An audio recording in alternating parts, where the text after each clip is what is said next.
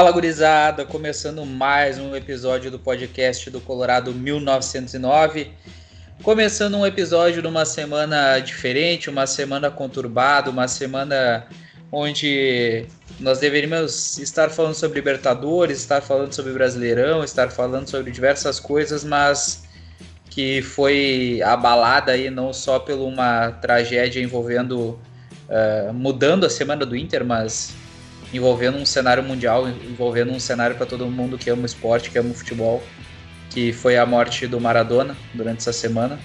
Né, os nossos pêsames aqui da nossa equipe em relação à família do Maradona e todos os fãs, os torcedores argentinos. E eu acho que mais do que justo a gente começar pelo começo, falar um pouco sobre isso, sobre a mudança do, do calendário do Inter nessa semana aí, da, da, da transação aí, da mudança da, da data da partida da Libertadores. E para falar um pouco sobre isso, para falar também sobre a rodada do Brasileiro que teve esse final de semana, para falar sobre as eleições do Inter, uma semana que decisiva, né, na realidade, uma semana Muito decisiva né? para a temporada, muita coisa para falar. Já vou dando boa noite aqui, começando por ti, Diego. Como é que tu tá aí, meu velho? Tudo tranquilo? Boa noite, Ayrton. Boa noite, Giovanni, John, todo mundo que tá nos ouvindo. Tranquilo, sim, né? Uma semana de luto pro futebol. Acho que um, um resto do ano, essa temporada que vai ser de luto, né? Pra todo mundo que ama futebol, porque a gente perdeu aí um dos maiores da história, né? Um ícone. Um cara. A história do futebol, assim, tá refletida na história dele, né? E achei digno, assim, justo cancelarem o jogo do Inter e do, do Boca, né? Talvez pudesse até ter cancelado a rodada da Libertadores, né? Eu acho. Mas tudo bem, né? Em tese ganhamos uma semana para treinar, o que infelizmente a gente não tá vendo que é uma grande vantagem, né? Porque nesse final de semana a gente viu o Inter em campo, entrar em campo contra o Atlético Goianiense, depois de uma semana livre de treinamento, e a gente não sabe o que, que o Inter faz no, no, no Rio durante a semana. O que, que eles fazem? Eles conversam? Eles, eles brincam de bobinho? O que, que eles fazem? A gente não sabe, porque treinar, eu não acredito que eles treinem. O que, que eles fazem? Eles trocam a bola, conversam, jogam dan. Não dá pra entender, né? Então vamos torcer aí que nos próximos dias o Inter consiga alguma, algum avanço, né, para esse grande jogo que a gente tem aí pela frente com o Boca, né? Exato, exato. Passando a palavra agora pro nosso outro colega de bancada aí, Giovanni Meirelles, retornando agora. Como é que tu tá aí, meu velho? Fala Ayrton, boa noite. Boa noite ao Diego, nossos ouvintes.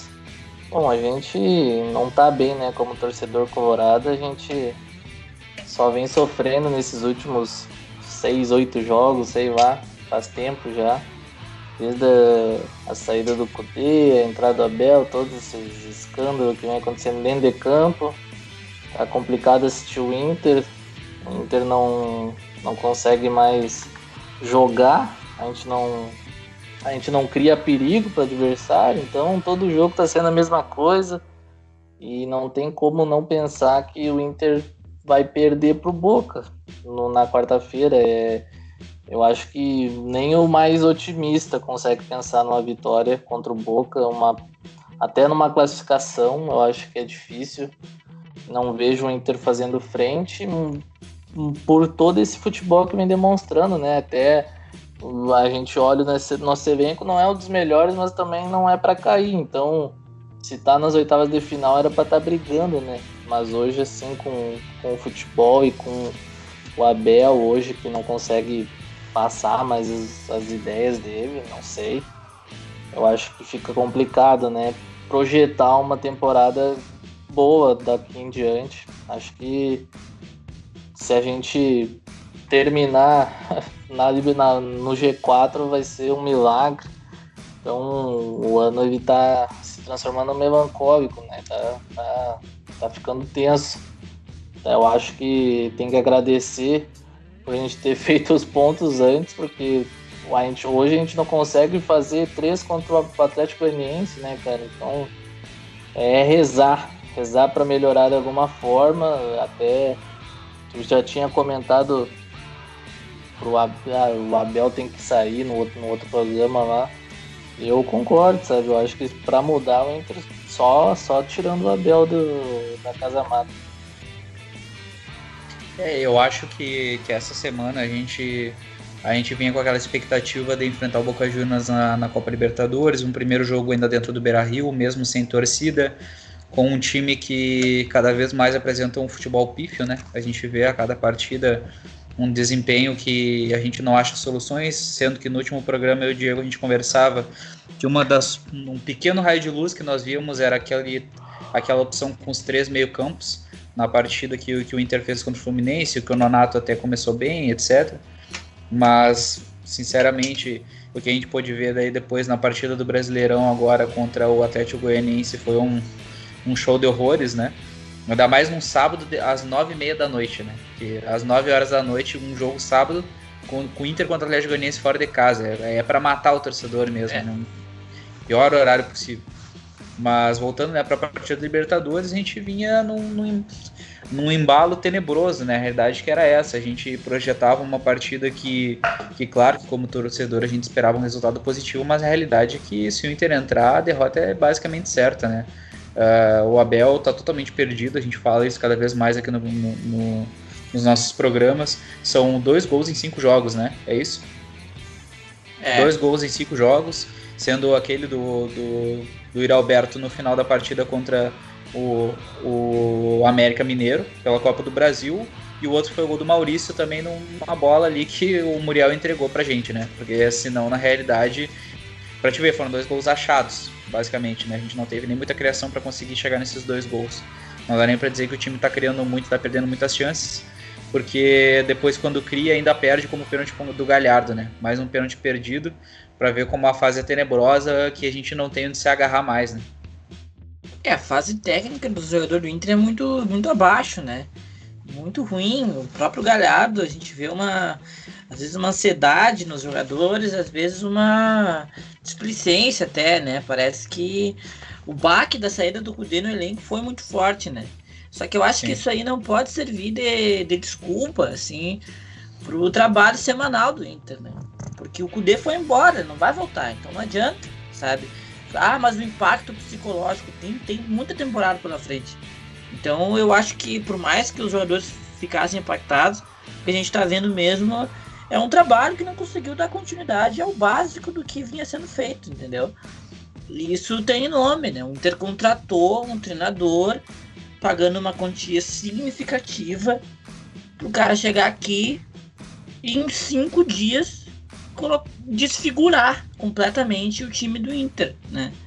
O sistema de jogo que o Inter tinha, né? O Inter tinha um sistema de jogo de marcação alta de intensidade lá na frente, né? De, de, de, forte marcação, um sistema ali com três meias, dois atacantes, os laterais bem avançados, então existia essa ideia.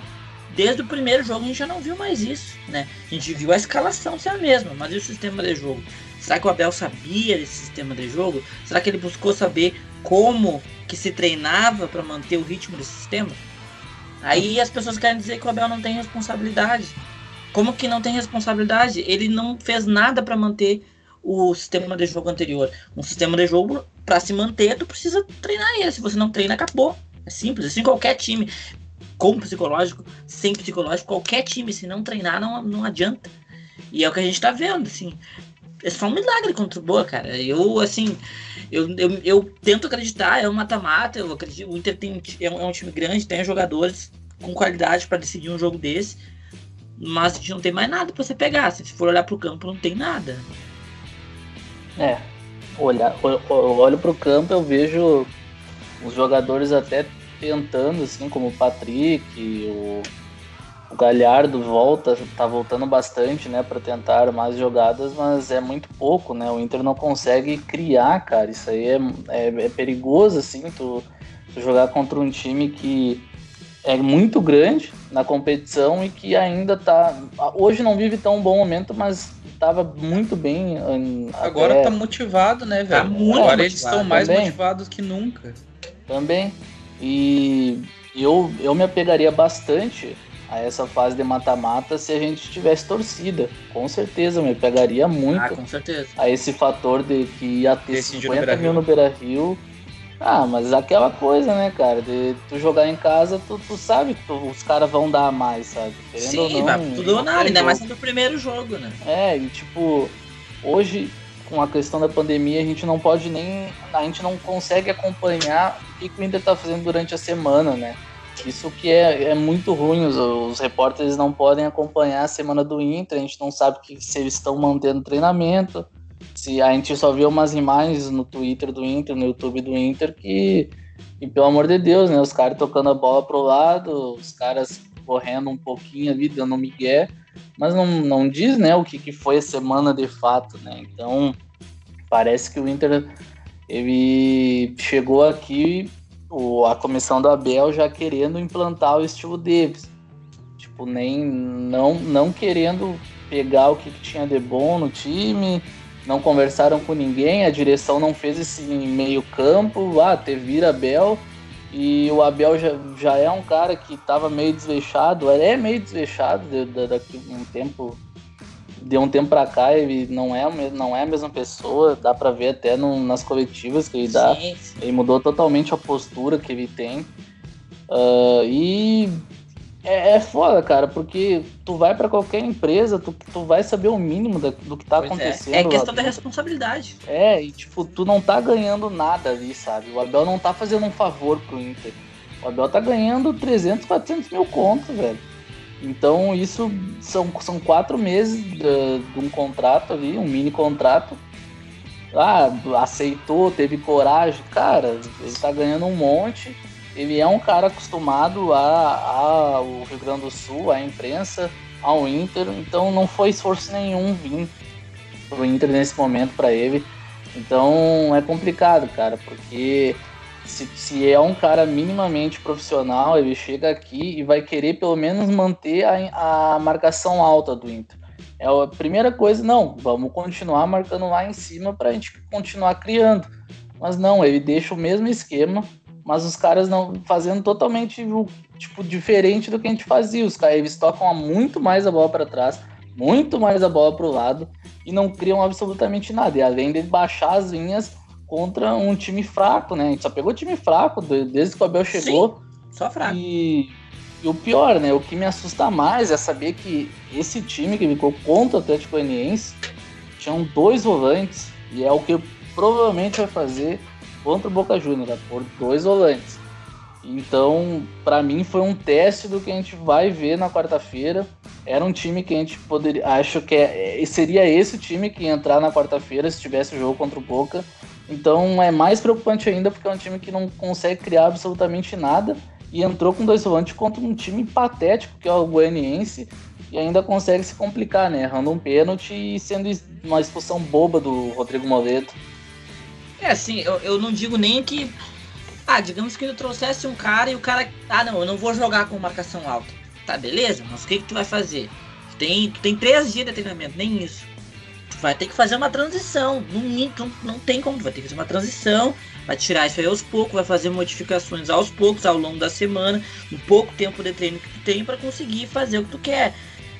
Me parece que o Abel, ele nem sabia que o Inter jogava com marcação alta, como se faz, ele nem sabia. Ele chegou, escalou o time que vinha jogando e vá. Você virem aí. Sabe, é, é, as pessoas falam assim, ah, as ideias de jogo do Abel não são as mesmas. Será que o Abel sequer tem ideias de jogo hoje? O que, que o Abel pensa do futebol? Como ele quer jogar? Porque eu acho que desde que ele chegou, o que, que a gente vê? Ah, sete é um número mágico. Sétima passagem do Inter. Planta, sei lá que ele plantou lá atrás do. Arruda.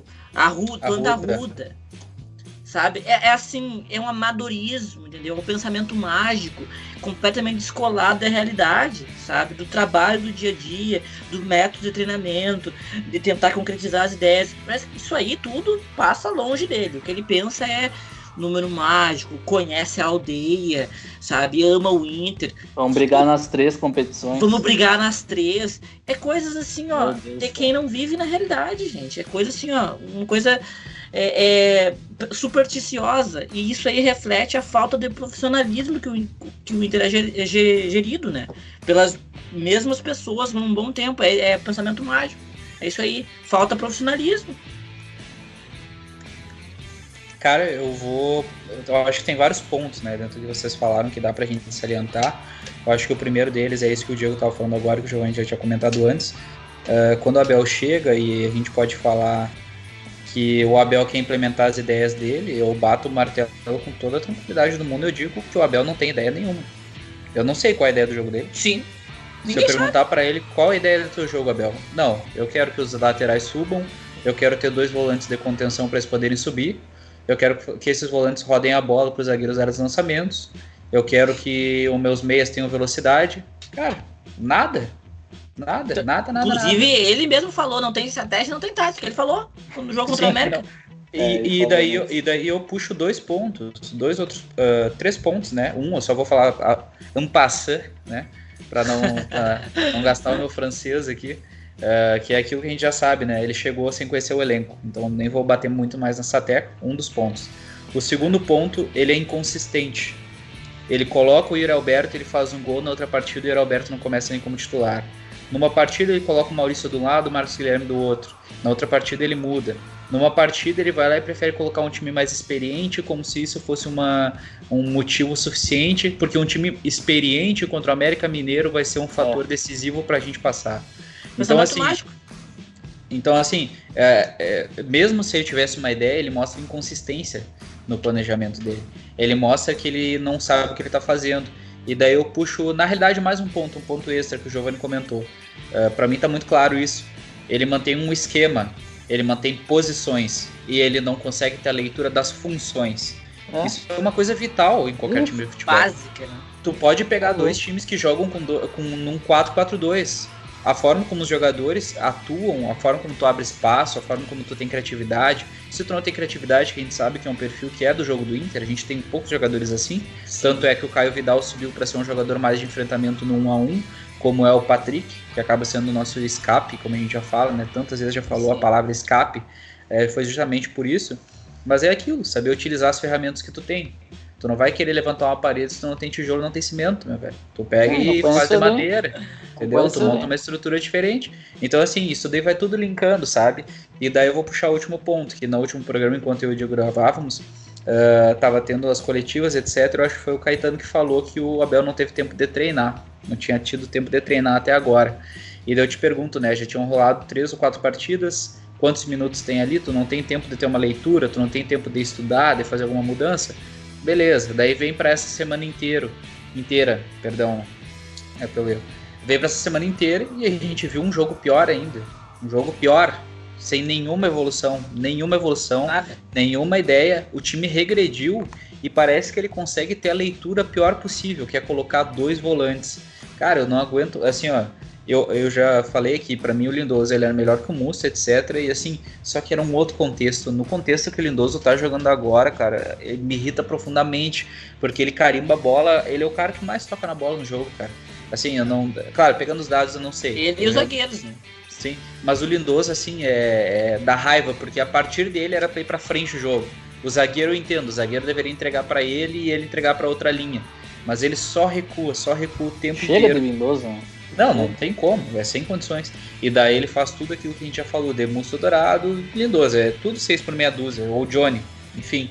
E ainda é. vai queimar, acabar queimando os caras, né? Pra te ver, ó, numa partida ele coloca o Johnny, na outra ele bota o Alberto, na outra ele bota o Maurício, na outra ele bota o Caio. Então, é assim, é totalmente Mas, desconexo é, as mudanças dele.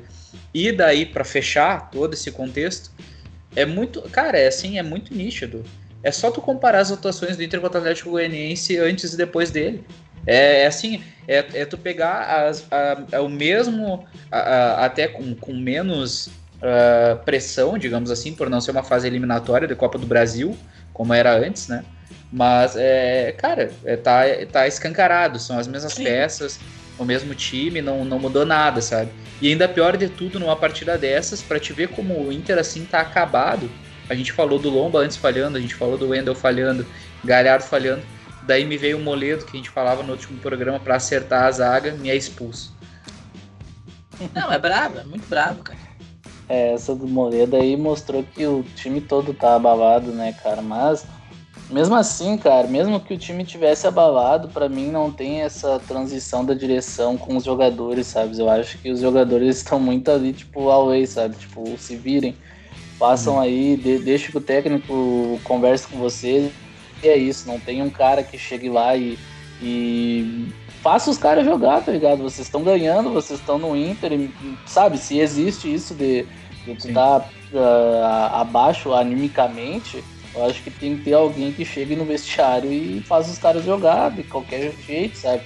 Mas eu vejo muito mais o, o Inter não conseguindo criar, então não, para mim não, eu espero que ninguém ninguém queira queimar os jogadores. A gente sabe que tem jogadores ali que são que são abaixo na qualidade mesmo, né? A gente sabe que o Marcos Guilherme, o Moisés, o Wendel são, são caras abaixo tecnicamente, o Rodinei. Só que tem caras ali que eles não jogam porque não tem o que fazer, sabe? Tipo, a gente não consegue trocar três, quatro passes para frente. A gente, o, o que a gente consegue é uma escapada do Patrick, um cruzamento do, do Heitor, uma, um, o D'Alessandro e o Thiago Galhardo tentando criar alguma coisa e sempre errando no último passe mas a gente não consegue criar. Os nossos volantes eles são nulos. O, alguém viu o Johnny tocando na bola contra o Atlético Goianiense? Eu não lembro do Johnny no jogo. O, o Lindoso, como o Ayrton falou, é o cara que mais toca na bola, mas só toca pro lado ou para trás, cara. Tipo, ele não tem uma função que, que, fa que faça o time jogar para frente, assim, sendo que ele sempre foi o cara que chegava lá na frente. Com to Sim. todos os times que a gente viu jogar, é um cara que sempre chegava na frente, sempre chegava para cabecear. Hoje ele não faz, ele não consegue fazer nada, sabe?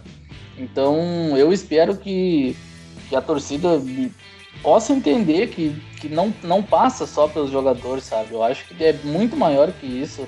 Eu acho que o Abel ele não consegue ler o que os caras possam fazer em campo. Eu acho que o Nonato mesmo contra o Fluminense fez uma boa partida no primeiro tempo Aí na outra partida não, não aparece. É, é, os caras são descartados assim, sabe, do nada. Isso aí me. Sim. Vê que ele nem conhece os jogadores. É, é, inconsistência, cara. É Daí o, ele falou amores do Pego, e o Pego não joga faz quanto é jogo isso, agora, é sabe? Isso tipo, que eu digo. É inconsistência. Não, não, ele não, não mantém as ideias, as próprias ideias dele. Cara, sabe? essas mudanças constantes aí né, nas escolhas deles, para mim, mostra uma coisa. Ele não conhece os jogadores do Inter. Ele nunca tinha visto esses caras jogar, sabe? Tanto que no primeiro jogo contra o América ele fala: fiquei encantado com o Peglo. Aí colocou Sim. o Peglo. Gente, o Peglo ano, ano passado tava na seleção no sub-17 jogando. Como é que não conhecia o Peglo? Aí o Nonato entra, depois sai. Também não conhece o Nonato, não sabe a função que o Nonato faz, não, não tem experiência de ver o Nonato jogar. Porque você não saberia que o Nonato poderia jogar no lugar do Denilson. E ele não precisaria colocar aqueles dois volantes duro que ele colocou, né? E, e assim, o Caio Vidal, ele tirou da onde o Caio Vidal? Nada contra, até gostei do estilo dele de jogo. Sim. Só que assim, tu vê que ele não conhecia, né? Porque tinha outros na fila antes próprio Alberto, né, que ele deixou no banco várias vezes, é um cara que tava na frente na fila do, do Caio Vidal. Se tinha um atacante para jogar junto com o Thiago Galhardo, seria o o Yuri Alberto. Aí ele coloca o Caio Vidal. Então você vê que ele não tem noção assim, de qual eram os jogadores que estavam sendo utilizados. E assim, uma coisa que, que fica clara, e eu acho que o pessoal tem que entender isso, é que o futebol mudou muito, muito em 10 anos, e nos últimos anos ainda mais. Se você pegar qual foi o último time que teve um treinador tipo Abel, da velha guarda, e eu acho que dos da velha guarda, o Abel é o pior.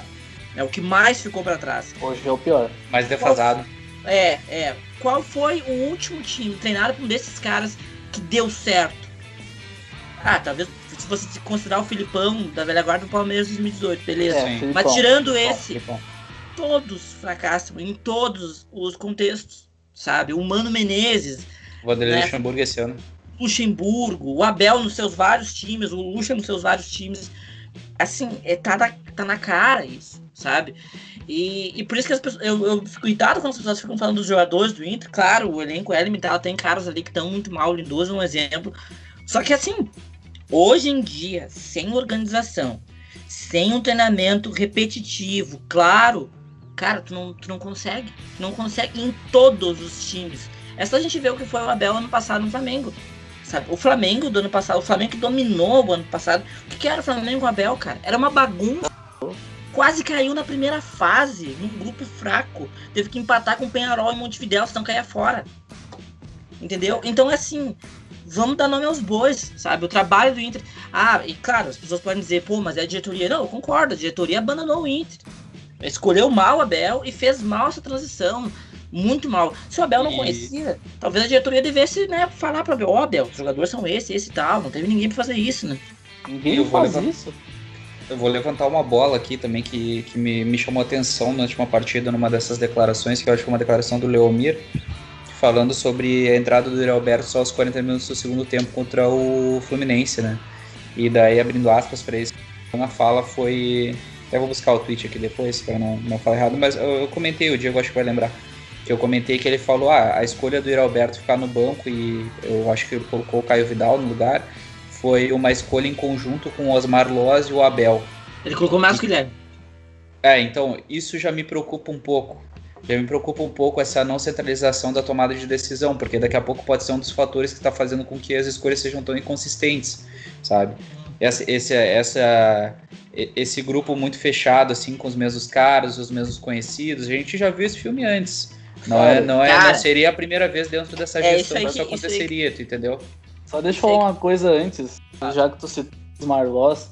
Pra mim agora ficou muito claro que o Osmar Loz é aquele cara que o Inter trouxe justamente pra fazer esse trabalho que o Abel não sabe, que é de conhecer o Exatamente. elenco. Exatamente, claro. O Osmar Loz é um cara mais jovem, mais estudioso, ele vai fazer esse trabalho que o Abel não sabe fazer e a E vou comissão te- do Abel não sabe fazer.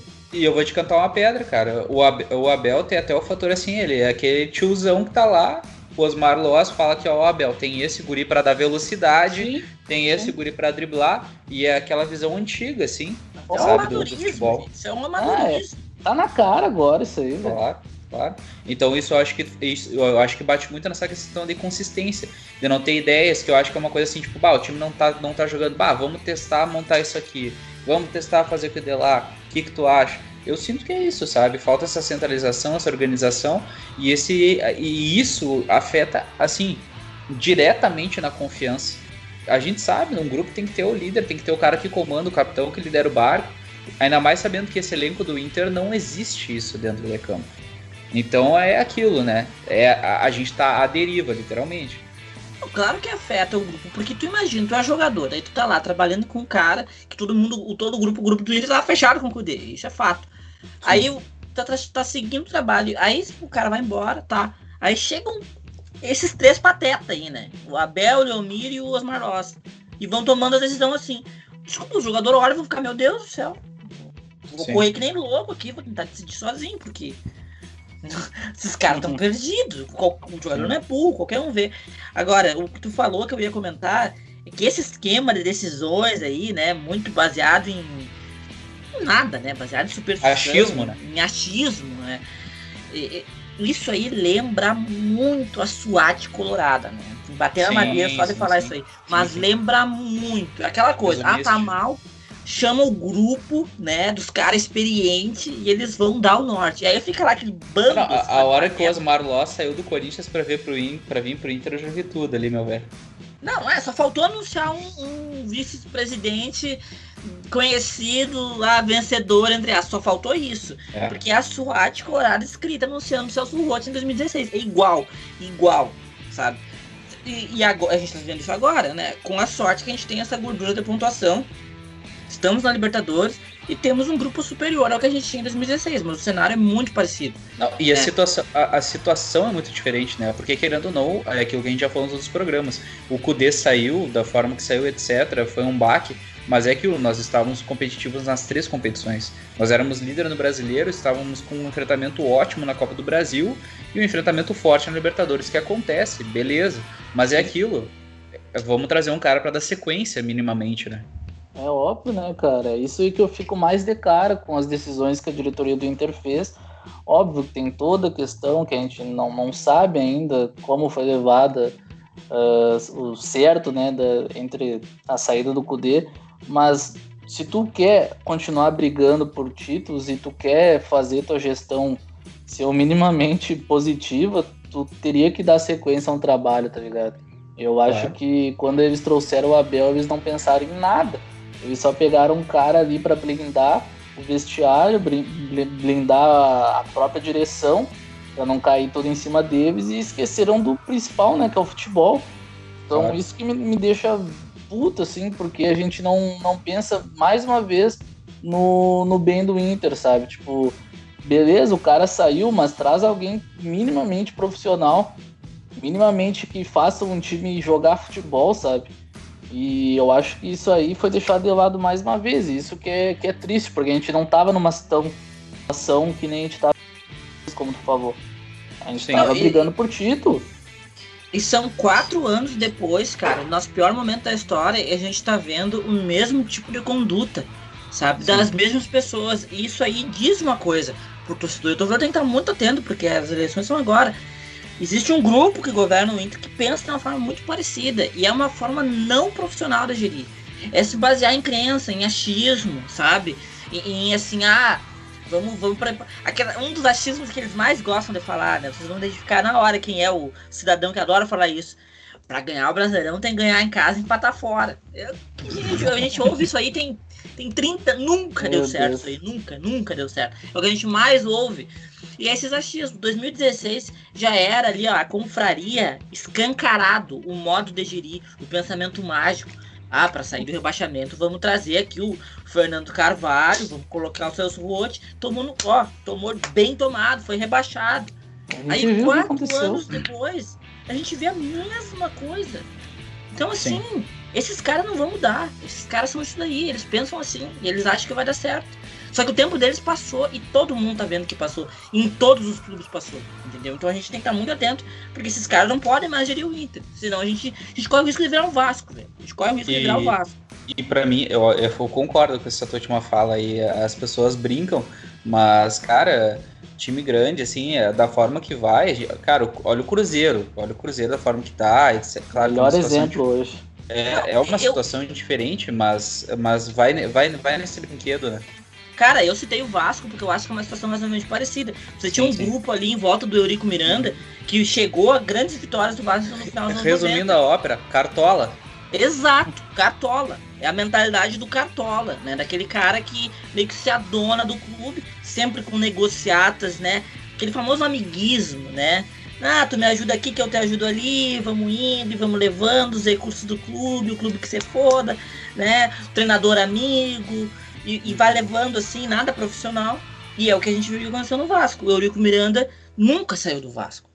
Nem, o cara já morreu, velho. E o Vasco não, não, se, não se ajeita. Porque tem um monte de, de forças políticas. Fantasma do Eurico Miranda na quadra de votação. Não, exato. Teve assim, duas aí, votações, né? Os caras simplesmente caos. falaram, na primeira. É um caos terrível, Largão. velho. Não tem unidade, não tem um grupo forte, não tem uma gestão nova porque, por causa dessa figura que se adonou do clube e virou tudo, tudo em torno dele. E o que a gente tá vendo no Inter é um risco tremendo, cara, em volta do Fernando Carvalho, do movimento Inter Grande, que não querem largar o osso. Não querem largar o osso e seguem fazendo as coisas. Pra mim, a única diferença da política do Inter e do Vasco é que lá é muito escancarado Exato. essa bagunça. É muito escancarado até o jeito que é, é faz, fazem as coberturas, né? É da, folclórico, assim. Né? É, exato, é um bagulho bizarro, é um bagulho bizarro. Os caras roubam o negócio de, de votação, a cabine lá, é jogam fora né? as cédulas, botam fogo, já aconteceu de tudo. No Inter não acontece isso. Acho que porque. Ainda! Ainda, tipo, Ainda. não mostram também uma parte, né? A gente não sabe de tudo. Mas, é um, cara, é um outro mim, perfil, né? É, exato, é um, é um, bagulho assim, não, elegância, assim, mas, cara, pra é, mim, é. a figura do Eurico e do Carvalho, assim, ó, é um bagulho que tá enraizado nesses dois clubes. Cara, eu. eu e a eu diferença é o único jeito, uh, o jeito deles levarem as coisas. Sim. Mas, de resto. Cara, ah, no Vasco era Lobo Império de Lobo, velho. Aqui é Lobo Império de Cordeiro. É, a é. realidade é essa, entendeu? É. Aqui existe essa, essa eu devia ter. Cara, o ano passado, só em off aqui, vou, vou, vou contar uma história rápida aí pro nosso ouvinte, a gurizada já sabe. O ano passado, eu, eu, eu vim morar em Porto Alegre aqui o ano passado e no aniversário da minha namorada, no começo do ano, nós fomos jantar num restaurante um pouco mais abastado, né, de Porto Alegre, ali no shopping Bourbon. E quem eu encontro lá? O senhor Fernando Carvalho. Até falei pros guris, não, mas eu acho que é ele. E daí chegou um galinho no, chegou um galinho no trago para conversar lá com o Fernando Carvalho. Ah, meu presidente, meu presidente. Daí eu vi, bah, é mesmo homem, né? Mas eu falei, não, eu não vou lá. Eu, eu fiquei naquele conflito e eu não fui, resumindo a hora. Devia ter, devia ter. devia ter falado umas coisas pra ele. Umas verdades. Tinha, tinha algumas coisinhas pra falar pra ele. Né? É.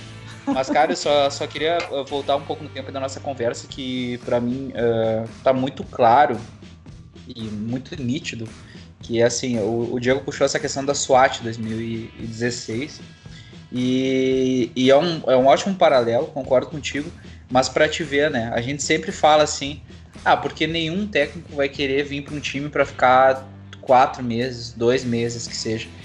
Mas, cara, vamos, vamos pensar um pouquinho. O técnico que viria pro Inter ia pegar o time como líder do campeonato, quartas finais de uma Copa do Brasil e oitavas de uma Libertadores.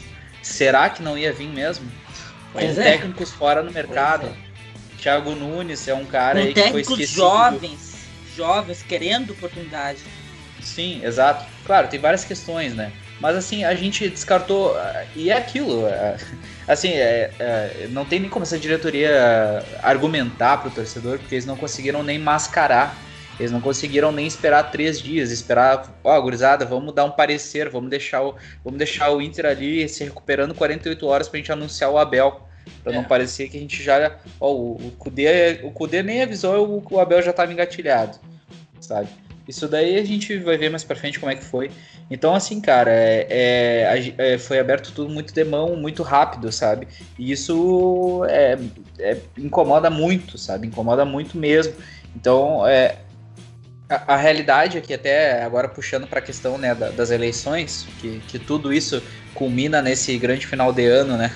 Que tem a ver com as eleições, porque se fosse em outro momento, até acho que se procuraria alguma solução, mas como os caras estão largando agora, porque a gente viu que teve a votação e aí os nossos queridos amigos, né, ou pelo menos amigos barra 1, ficaram de fora, né, do segundo turno, já, já, já caíram fora, né, meu galinho? Já, já caíram fora e vale dizer, né, o candidato Guinter expôs apoiado declaradamente pelo senhor Fernando Carvalho, não foi nem pro segundo turno, né, e agora a gente tá vendo aí um segundo turno entre o, o José Aquino, da chapa 3, e o Alessandro Barcelos, da chapa 5. Né? E é muito importante dizer isso, porque tem muita gente dizendo que são dois candidatos de oposição, né? Isso não é verdade. Não é verdade. Não são dois candidatos de oposição. É um candidato da situação e um candidato da oposição. O José Aquino é um candidato da situação. Fala abertamente. Assim, é, é, fato. Fato. Não tô falando nada polêmico. É só você ver a nominata dos votos do primeiro turno. Os votos dos conselheiros vinculados ao movimento integrante migraram consideravelmente para o candidato da chapa 3. Um voto útil, famoso voto útil. Né? Voto crítico. E, voto crítico, exatamente, famoso voto crítico, né? Não, vamos votar aqui porque a, a maior chance de derrotar o fascismo. Esse foi o raciocínio deles, né? Então eles foram lá, votaram no José Aquino. José Aquino tá no segundo turno. Quando já, saiu, já saiu montagem do Barcelos com, com a foice e o martelo ou foi só. Cara, ah, daqui a pouco. Dá ideia, hein? Corta isso aí depois.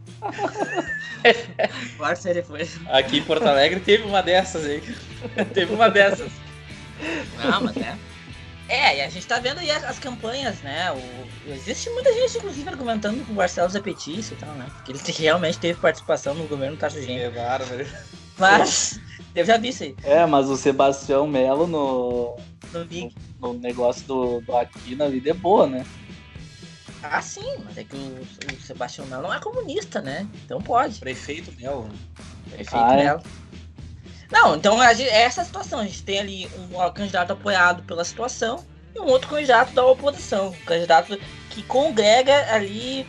Eu acho que os movimentos da oposição meio que se uniram em torno da candidatura do Alessandro Barcelos. Isso é fato, né? E o Alessandro Barcelos, assim, Cara, eu sinceramente não conheço muito da chapa ao todo dele, quais são, como é que vai ser o vice-presidente dele, isso é muito importante. Só que assim, o do que eu vi do Alessandro Barcelos na vice-presidência do Inter esse ano, eu gostei, entendeu? Foi a vice-presidente, a gestão de futebol mais profissional que eu vi do Inter em sei lá quanto tempo. Olha. É tempo. Dois. Os nomes não eram vazados contratações coerentes, contratações jovens, jogadores com capacidade de gerar valor para o time, ju trabalhando junto com o treinador, subindo jogadores da base para o profissional. Quanto tempo que a gente não via isso no Inter? Tinha muito tempo. É, então isso aí para mim já era suficiente para declarar meu voto no, no Barcelos, né? Eu não sou sócio, não voto, então não posso declarar. Mas, né? Fica, fica o recado. É, eu acho engraçado esse pessoal que migrou, né, pro, pro Aquino, porque fica bem claro, né, que eles foram no, no cara que pode dar uma enganada, né, na torcida, nessa questão de que ele é oposição também. Então eu acho que a torcida tem que ir atrás disso aí, não pode se, se deixar levar pelo que o Barcelos fez na situação uh, do, do Medeiros. Ele participou, ele foi da diretoria, mas ele era um cara que era criticado o tempo todo por estar tá lá, sabe? É um cara que tinha muito racha naquela direção. Os conselheiros não gostavam dele, então foi um cara que, a partir do momento que souberam que ele ia lançar a candidatura, foi tirado. Ele, ele pegou e saiu, porque é, é, tava dando muita briga dentro do, do clube. Então é um cara que ele nunca foi do, do movimento. Pode, pode ter sido lá no começo, mas é, de agora nunca não, não, não, participou. Ele é obviamente da, da oposição, diferente do Aquino, que se pegar a chapa dele e ver quem são os vícios, quem são os diretores ali, fica bem claro. Eu acho que não. Até para a gente ver no, nos influencers o, que, o trabalho que eles estão fazendo. Quando a gente vê, sei lá, o Lacerda apoiando tal candidato, a gente pode ter uma ideia, sabe? Suspeita, a né? A gente pode, quando a gente vê a revista Colorada apoiando tal candidato, a gente pode ter um, uma suspeita, o índio apoiando, sabe? Por que, que o índio vai estar se metendo em politicagem, gurizadas? É, é aquela coisa, tu usa teu nome, tu é, um, tu é um cara forte, tu é um cara que é ídolo, identificado com a torcida, por que que tu vai se meter em política? E é justamente por isso, é justamente para chamar a atenção do torcedor e continuar achando que ali faz uma diferença, sendo que é um cara que é do mesmo saco, é da mesma laia. E isso aí me incomoda, porque eles querem passar esse pano aí, achando, passando, passando para o torcedor que eles são de oposição, mas não são. Eles não são. Eles podem fazer um trabalho bom na frente? Podem, mas não, não vem dizer que são de oposição, sabe? Eu acho que os debates que vão ter, vão ser muito importantes, porque vai dar para ter uma ideia, a, a, noção, ideia do que, que a gente vai esperar para o nosso futebol. Quando eu olho as entrevistas do Barcelos, eu vejo um cara vidrado no futebol. Sim. Um cara que vai usar as categorias de base, que vai ser comprometido financeiramente, que quer trazer o Inter a brigar pelos títulos. E eu não vi nada do Aquino até agora, ele pouco apareceu, agora que vai entrar nos debates. Mas. É, ele, é, aí eu vou discordar de ele. Pareceu que ele deu um grito de vamos Inter, que foi o grito ah, mais. Ali, ali, ele tirou da alma, né? Tirou da alma, tirou da alma. Como diria o tio do Diego, ali nós tiramos da garganta deles. foi, ele vai gritar isso aí, inclusive. Se ele, se ele ganhar, ele vai gritar isso aí. É aquela coisa, cara. Colorado, ninguém é mais do que ninguém, né? Só que é, a gente tem que ver o que, que esses caras eles querem fazer com o clube, sabe? Eu acho que eles sempre vão ter aquela ideia do pensamento mágico dentro do clube, de querer resolver as coisas no, na base do, da super, superstição, sabe? Tipo, eu não sei o que, que o Aquino tem de ideia para treinador, por exemplo, se quando ele assumir já em janeiro, ou falando se ele assumir, né? Que se ele vai demitir o treinador, o Abel, se tiver ainda, se ele já vai trazer o treinador é, dele. O que, que esses caras vão fazer, sabe? Eu, eu quero, Sim. eu quero que, que sejam sinceros com a torcida, sabe? Porque a gente tá sendo. Tem muita gente que tá caindo nesse papinho de que, os, de que tem gente que é oposição e não é. É, cara, eu acho assim, ó, tu pode, pode achar o que tu quiser do Barcelos, assim. Pode achar que ele não foi um bom diretor de futebol esse ano, por exemplo. Pode achar isso. Tu não pode achar que ele é situação. Isso é, é tá errado, tá errado. Ele não é situação, ele nunca foi situação. Ele sempre foi vinculado ao Academia Colorada, que é um movimento bem pequeno, inclusive, de oposição. Esse é o lugar do Barcelos, essa é a trajetória do Barcelos no futebol. Né? E outra coisa importante dizer, porque tem muita gente dizendo isso, influencers é, grandes do Inter dizendo isso, de que o, o Barcelos pulou do barco, né? o Barcelos saiu da gestão do Inter. Gente, Pelo o Barcelos foi de demitido. Deus, ele foi demitido. Tá? O Medeiros. Chamada coletiva pra falar De forma covarde, inclusive. Vale dizer que. Desculpa, Fake não é ofensivo é foda, né, dizer que o Medeiros é covarde, porque ele é um, um, exímio perdedor, né? Fez nós passar por uma série de vergonha. Então a gente tem o direito de chamar ele de covarde. Não, mas segundo ele, a nossa autoestima tá lá em cima. Ah, é. tem isso aí também. Troféu recuperei a autoestima do, do Colorado. É, Pelo amor de Deus. Enfim, o Marcelo Ele vai ter duas, né? Vai ter duas estátuas. Um em homenagem à recuperação da autoestima e outro sobre, sobre é, economia. Ah, é. Tem mais isso ainda. Colocou as, a, as finanças do Inter em dia, pelo amor de Deus. Isso, exato. O cara tem que ser cego pra acreditar nisso, né? Pelo amor de Deus. E, o, e tem gente dizendo aí que o Barcelos pulou do barco. Cara, o Barcelos foi apunhalado pelas costas. Isso que, isso que aconteceu. Né? Isso que aconteceu. Foi apunhalado pelas costas. Foi, foi mandado embora de forma covarde por um presidente, uma gestão ali, que tava com medo, né? De que de alguma forma surgissem turbulências que nem haviam surgido. Vamos ser bem sério, não tinha surgido nenhuma. O Barcelos estava seguindo o trabalho dele junto com, com, com o Kudê, com o grupo do Inter. E foi conveniente, porque era um momento que o Inter tinha perdido alguns denais. Não me lembro qual, mas acho que foram os da Libertadores. Acho e aí os caras mandaram o Barcelos embora. É porque eles não podiam mandar o Kudê embora, que vinha fazendo um bom trabalho, eles mandaram o Barcelos. Foi isso que aconteceu, gente. Vou ser bem sincero. Entendeu? Ah, o Inter tinha perdido os denais, tava mal, eles vão mandar alguém embora. Ah, manda o Barcelos, que é da posição mesmo. Puf, Mais fácil ainda. Pronto. Sim. Só que assim, ele não foi. Ele não largou, entendeu? E isso é muito importante dizer, né? Porque tem gente caindo nisso aí. É que É, na gente, real- só pra, só pra deixar bem claro que a gente não tá ganhando um pila, né? Pra falar isso aqui. É, era Aí, nada. Eu já falei. tá na a nossa, gente, a tá gente tá nossa. perdendo. A gente tá até perdendo. Não é nem questão de ganhar, a gente tá até Só pra perdendo. deixar né? claro pra gurizada que aqui é isenção pura, a gente Cara, tem, nós- tem os gente- nossos ideais, mas foda-se. Tu É, pensa também não. se a gente tá ganhando, que se foda. Sim. Cara, a gente tá gravando aqui de domingo pra segunda, agora é 0051, meu velho. Tu acha que a gente tá ganhando alguma coisa? A gente tá aqui é na raça mesmo. E assim, é, só puxando, eu quero, quero falar dois pontos que eu acho que são interessantes sobre toda essa questão política que vocês falaram. Cara, o Barcelos, ele, ele saiu justamente quando estavam noticiando essa questão dele poder entrar como um candidato, né? Uhum. de, de, dessa da oposição. Então a gente sabe que tem um jogo político muito forte ali. E ele era o cara que vinha ganhando muita força nesse ano no Inter, até com memes na internet. aí, Quem é que não lembra do Assassin's Creed Barcelos, né? Trabalhando nas sombras, um assassino silencioso das contratações, né? que é. Cara, é muito simples, é só a gente pensar como é que o Inter trouxe o Bosquilha, que era um jogador que a gente discutia lá no início do ano. Ah, vamos vender o Fux para trazer o Bosquilha, até se falava do Jorge, etc. Daí no fim se vendeu o Fux, se trouxe Vendeu o Bosquilha, mas? Sim, mas, mas foram situações completamente diferentes. Foram situações completamente diferentes, não era aquilo, aquele cenário que se construía. E cara, com todo respeito ao torcedor que tá caindo nesse papo furado aí, Cara, são meses atrás, gente, pelo amor de Deus, sabe? A gente não tá falando de anos. Isso tá Exato. muito claro, aconteceu ontem, sabe? Então, é, e linkando com isso, né, desse jogo político, que o Giovanni falou ali do Aquino, da questão, ah, ele, o cara pode fazer o vídeo lá, gritar, dizer que é colorado. Cara, é muito claro pra mim que é muito diferente do ser torcedor do que um político ter uma articula- articulação política e ser um gestor, um gestor forte.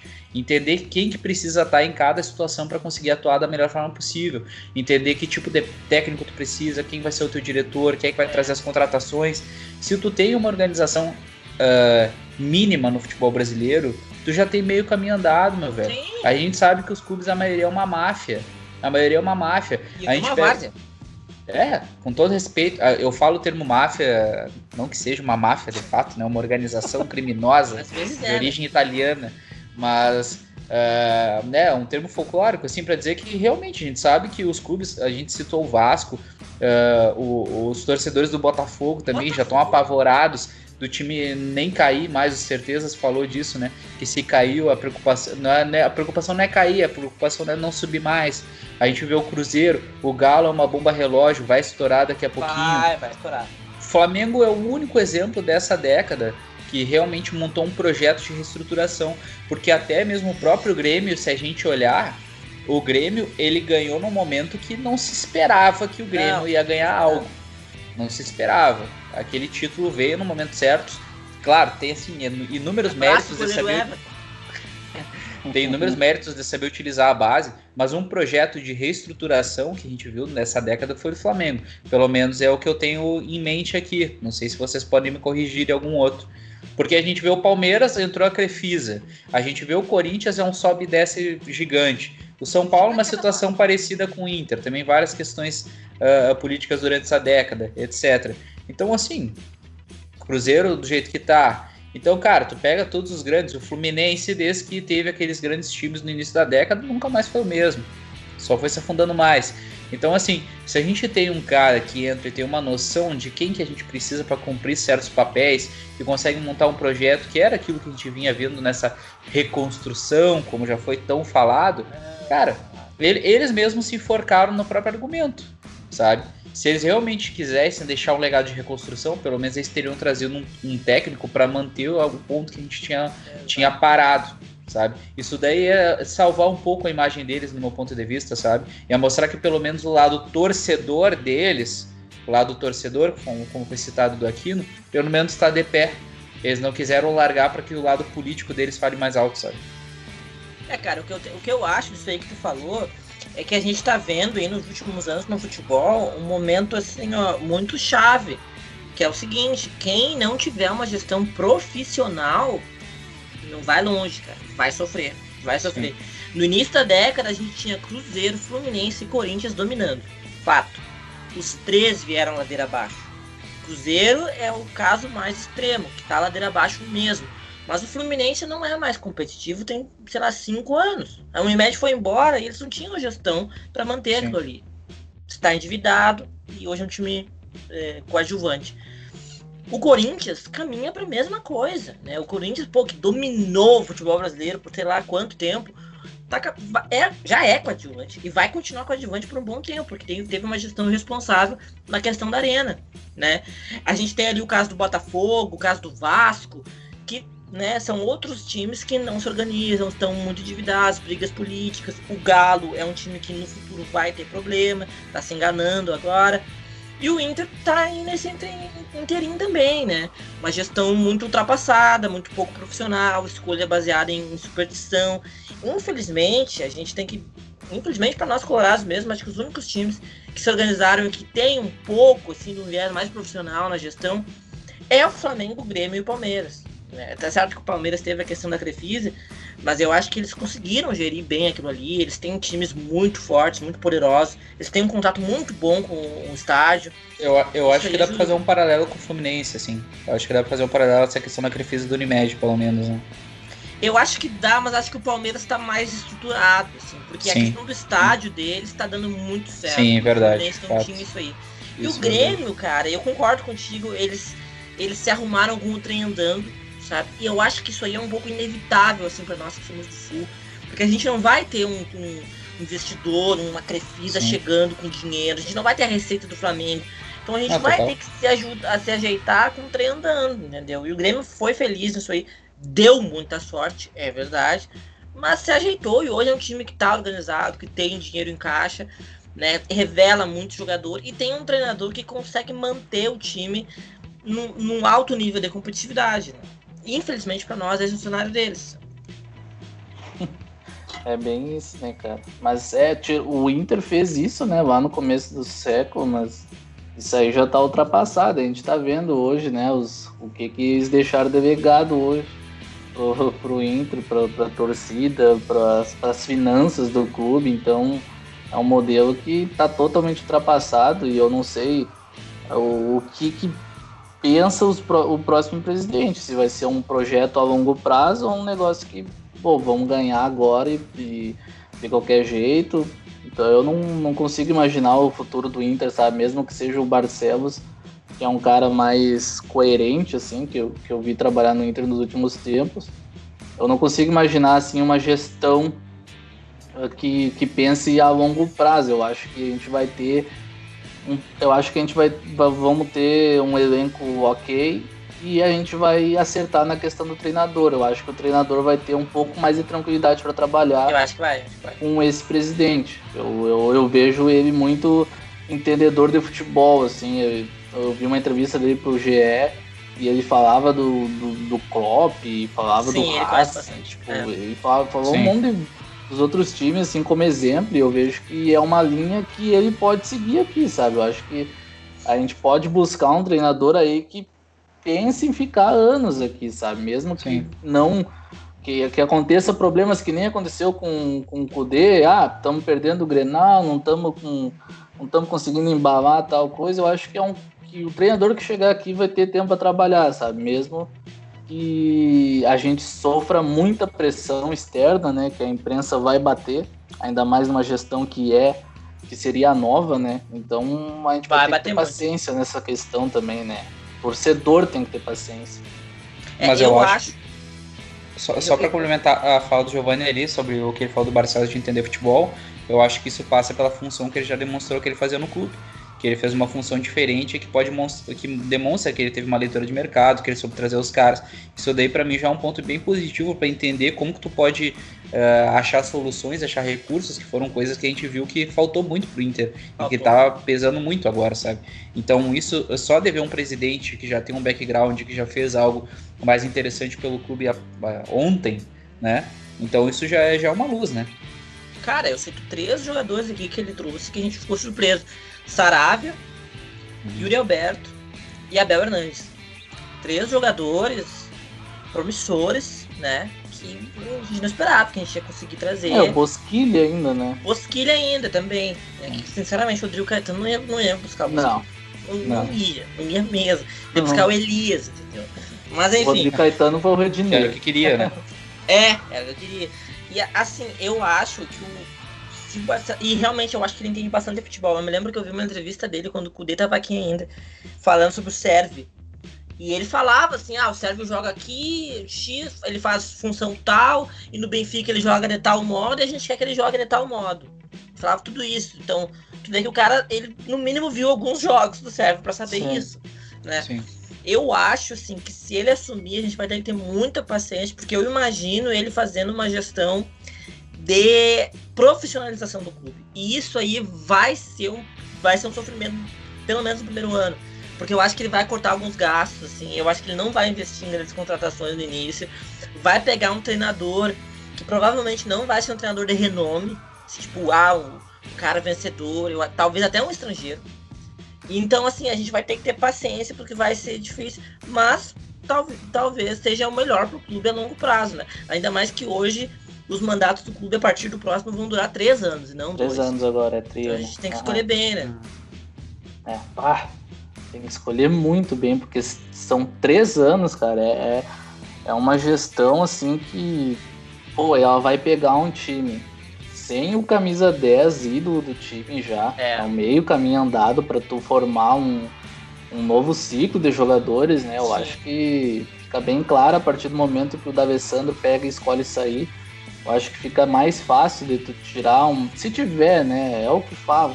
Se tiver uma panela dentro do clube, fica mais fácil de tu tirar assim enquanto não tem maior ídolo do time, né? Então eu acho que os, os dois, né? Se quem pegar vai ter um caminho bom aí tipo, para fazer o time andar, sabe? Porque o treinador vai estar tá para sair, então tu tem o trabalho de ir atrás de alguém competente e nos jogadores, tu, cara, vai um horror de gente. Eu tava vendo assim, ó, vai terminar o contrato. Então, uhum. é essa questão ainda acertar isso aí também. Eu acho que o chega de, de Musto, de Lindoso, de Wendel, o Rodinei vai embora. Então, cara, tu, tu, tem boas, boas condições de formar um elenco jovem, de formar um elenco bom, competitivo e sem o teu maior ídolo no time, sabe? Eu acho que são é, querendo ou não, quando tu tem um cara que está há muito tempo no clube, é, ele, tra ele consegue a, ah, criar algumas barreiras. Eu acho que isso aí é natural Sim. até. Aconteceu isso com o Rogério Ceni no São Sim. Paulo, com o Sim. Fábio no Cruzeiro. Marcos no Palmeiras. É, o Marcos. Marcos então são coisas naturais, não dá nem para culpar o D'Alessandro, assim. Mas agora sem ele no time é a forma da gente olhar para frente, sabe? Ó, uhum. cara, acabou, teus, acabou o ciclo da Alessandro, acabou o ciclo de vários jogadores, de vários jogadores. Eu não vou falar a lista aqui, mas você sabe. ah, eu também. vou falar, eu vou falar. Eu vou falar. Pode falar, aí tá aberto. Assim, eu... Cara, eu vou falar porque eu quero puxar bem esse ponto. Eu acho que, que o ideal seria a entrada do Barcelos. Claro que a gente tem uma temporada atípica esse ano, porque o calendário acaba em fevereiro. Mas eu acho que a partir do momento que ele entrar, tem que. Eu acho, e eu acho que ele vai fazer isso. Eu acho que ele vai ser um cara muito ativo na questão de leitura de mercado mesmo. Eu acho que, é. que é o cara que demonstra esse conhecimento e isso é muito importante no futebol brasileiro como um todo para achar soluções criativas, como a gente já falou antes. Uh, a gente tem que lembrar da forma que, como ele trouxe o, o, o Abel e o Leandro Fernandes. Claro, não são, não são jogadores excepcionais, mas o Abel é um jogador útil. Até eu acho que o Leandro Fernandes é um jogador que, que me decepcionou um pouco, assim, não, não fez nada demais até agora. É pouco mas utilizado um... também, né? É, mas foram soluções. Mas daqui a pouco ele com um técnico mais organizado funciona, etc. É. Mas é, é aquilo. Não espero muita coisa dele também pelo que ele já desenvolveu. Mas uh, o fato de ele ter achado essas soluções para mim é o que mais importa dentro daquele cenário específico. Então eu acho que se ele, se ele entrar é o momento de revitalização total. E quando eu falo revitalização total, é realmente utilizar esses espaços que se abriram com saída de Alessandro, com jogadores que podem ir embora e que são ótimas moedas de troca. Não se enganem nessa ideia de que o Inter não tem moedas de troca, que não tem jogadores para isso. Já eh, esse ano a gente teve um exemplo perfeito, o Potker. A gente demorou quantos anos para fazer isso com o Potker? E a gente fez uma troca boa. O Maurício é um bom, bom jogador que pode crescer bastante o ano que vem. Sim. Então, assim, só para uh, uh, alinhar a questão da lista, para mim, pode liberar Lomba, Danilo Fernandes, duas moedas de troca que a gente pode. Que a gente pode. Olha, vários jogadores aí no futebol brasileiro, tá? Que pode trazer com os dois. Zaga, Cuesta, te adoro muito, meu velho. Mas esse ano. Esse ano a tua temporada foi ruim e eu acho que tá no momento de sair. Porque eu acho que ele tá ficando pesado. A gente tem bons zagueiros, né? Isso que mais me preocupa. Lateral, Rodinei não tem o que dizer. Aos dois, a lateral esquerda, o Wendel Moisés, a Riverderte. Lindoso, na volância, pode ir embora. Musto pode ir embora. Meio campo, aí ter, tem, tem que ver as opções que a gente tem, né? Teria Patrick, teria Nonato, teria Bosquilha, teria. Marcos Guilherme, acho que pode ir Marcos Guilherme pode ir embora. Ah. Teria Maurício. Edenilson. Edenilson. Edenilson, acho que é uma das principais moedas de troca. Eu acho que. É, assim, eu acho que eu, troco, eu uh, deixaria o Edenilson sair, faria uma venda para trazer um cara essencial para aquela função. Um cara essencial e o meio-campo do Inter girar mais em torno de um Bosquilha da vida. Eu acho que ele é um cara que Sim. tem esse potencial. Para mim, ele, é um, ele, é um, ele tem potencial para ser um dos melhores meio-campos do Brasil na função dele. Sim. Eu acho ele muito Tranquilo. bom jogador antes Tranquilo. de vir. Quando eu falei, para mim, ele foi a principal contratação do ano, sabe? Então, e daí no ataque também liberar uma, uma, uma gurizada ali que, que talvez o Leandro Fernandes vê, daqui a pouco troca por um outro jogador do futebol argentino, porque querendo ou não, ele é um cara que, que era importante para o Independente. Então, assim, eu acho que são jogadores que tem que sair. E os jogadores que tem que ter mais espaço, Léo Borges, a gente viu ele jogar uma partida, jogou bem na lateral esquerda. Uh, na lateral direita, o Heitor, claro, Saravia, vamos ver como é que vai ser Mazete. a situação. Mazete. Dois bons laterais, né?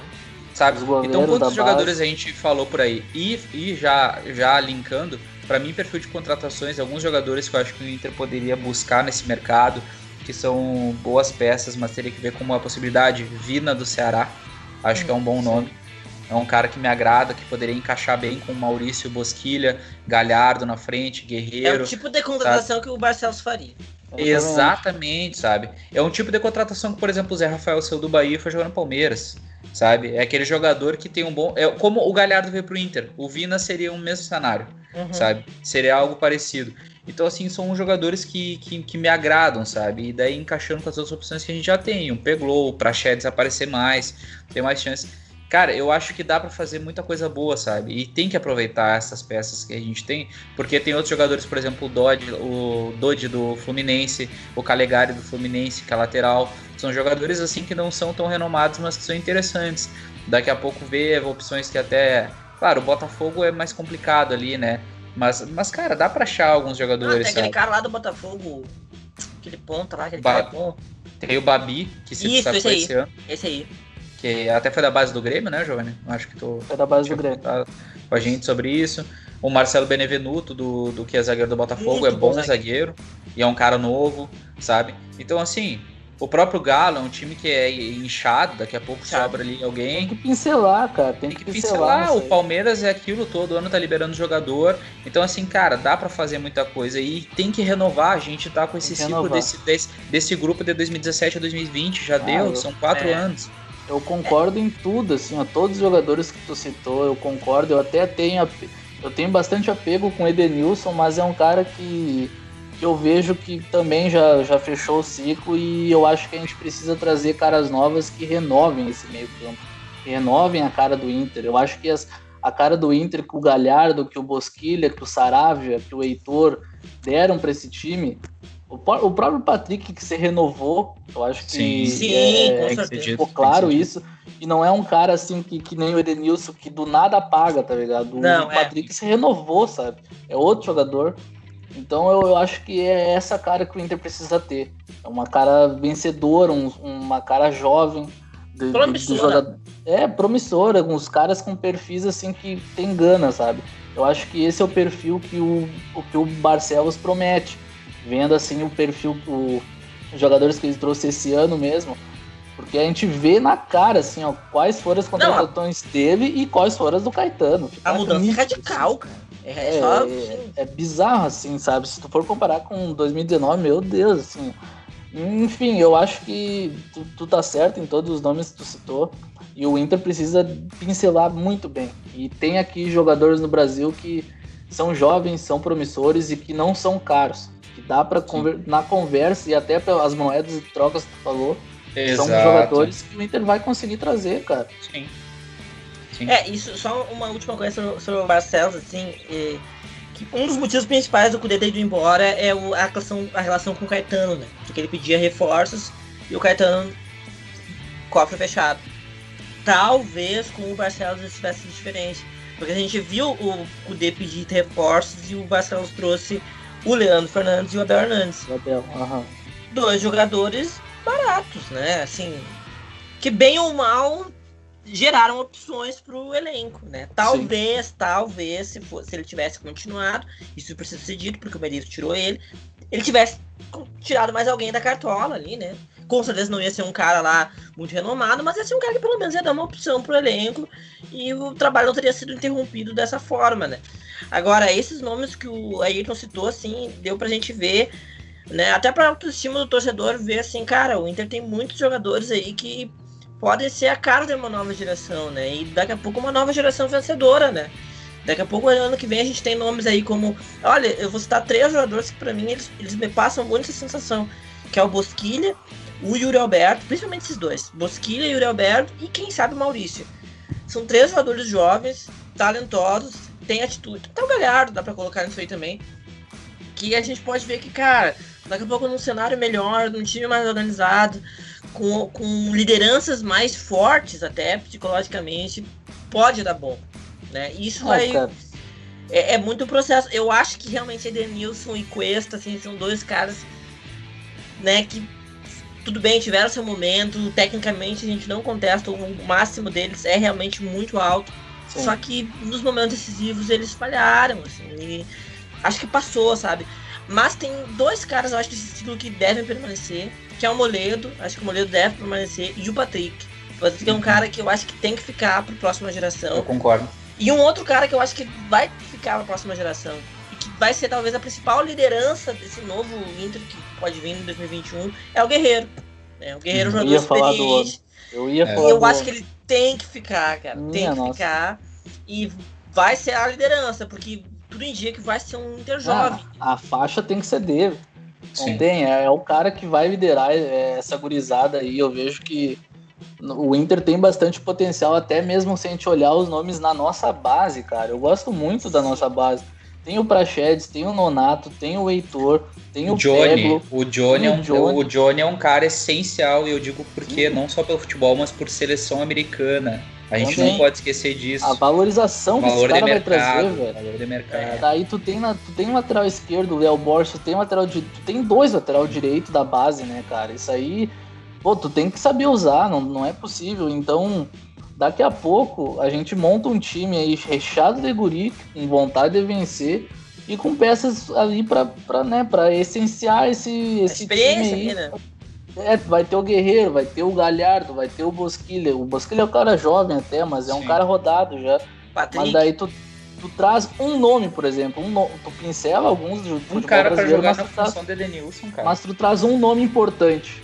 Aí tu monta esse time com aquele cara na, no, no meio campo do Inter, com Sim. o resto fazendo o time jogar. Então, cara, é tem, tem que saber uh, fechar esse ciclo, sabe? Eu acho que tá na hora, o D'Alessandro entendeu isso.